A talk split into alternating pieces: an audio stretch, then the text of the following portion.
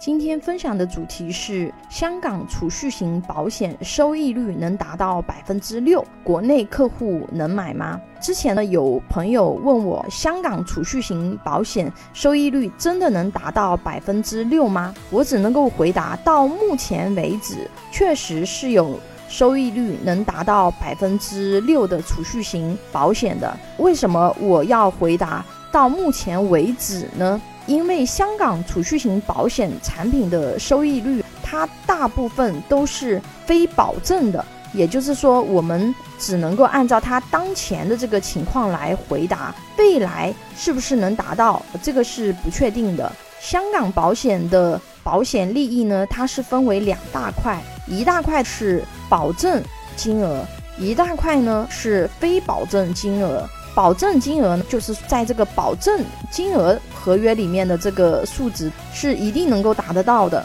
非保证金额里面分为复归红利和中期红利这两部分，它是不确定的，有点像我们万能险里面的保底利率加浮动利率，但是它又不太一样，因为我们万能险保底的高的也有百分之。三低的也有百分之二点五，当然非常低的是一点七五，那这种确实比较低。而香港保险的储蓄结构呢，它保证金额是非常非常低的，内部收益率测下来可能也就是只有一点几，也就是说它大部分的收益是来源于非保证金额，也就是它的复归红利加上中期红利这两部分。复归红利什么意思呢？啊，复归红利，这是我们如果想要提取的时候可以提取的。中期分红，常规来说需要退保的时候我们才能够去拿。如果不是退保的时候去中间支取，很多产品它是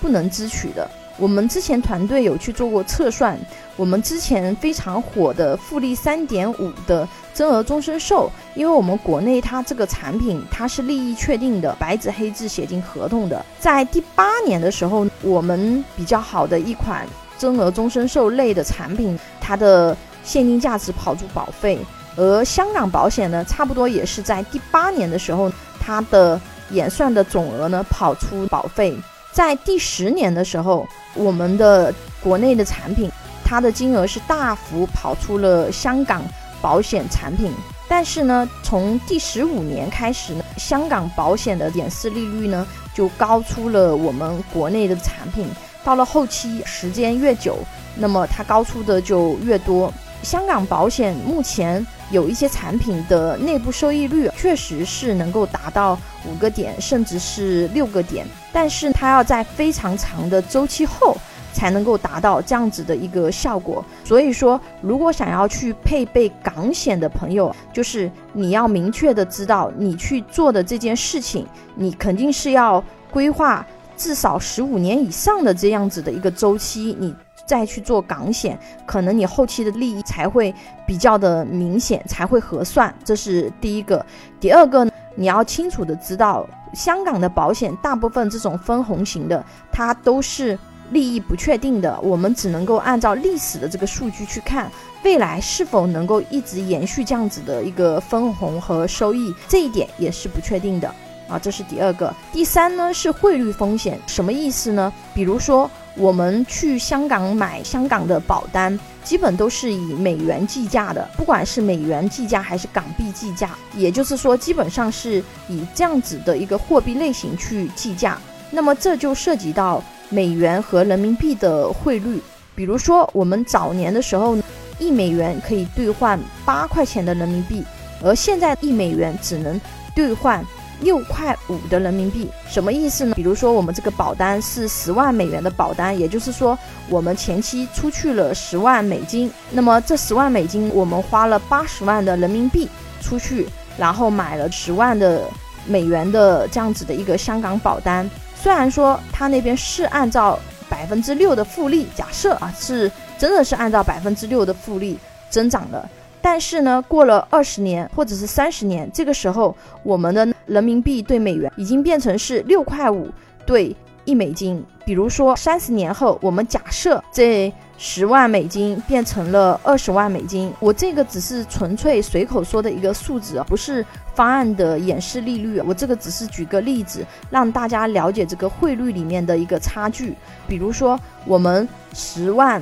美金变成了二十万美金，这个时候，那我们二十万美金拿回国，那么我们如果说是按照一比八的汇率，那么我们应该要换回一百六十万的人民币，在国内进行使用。但因为现在汇率下降了，那么我们这时候只能够以一比六点五的汇率去兑换人民币。比如说二十万的美元，那么这个时候我们只能够兑换到一百三十万的人民币。这种情况呢，就叫做汇率风险。因为我们去做的这件投资的这个事情啊，它是一个周期非常长的事情，那么也就意味着我们未来的汇率风险可能存在着很大的变化，这是去做港险投资的朋友们你们需要去考虑的问题。如果你这个汇率风险是能承受的，未来分红这个不确定的风险你是能承受的，那目前港险当前的收益率是。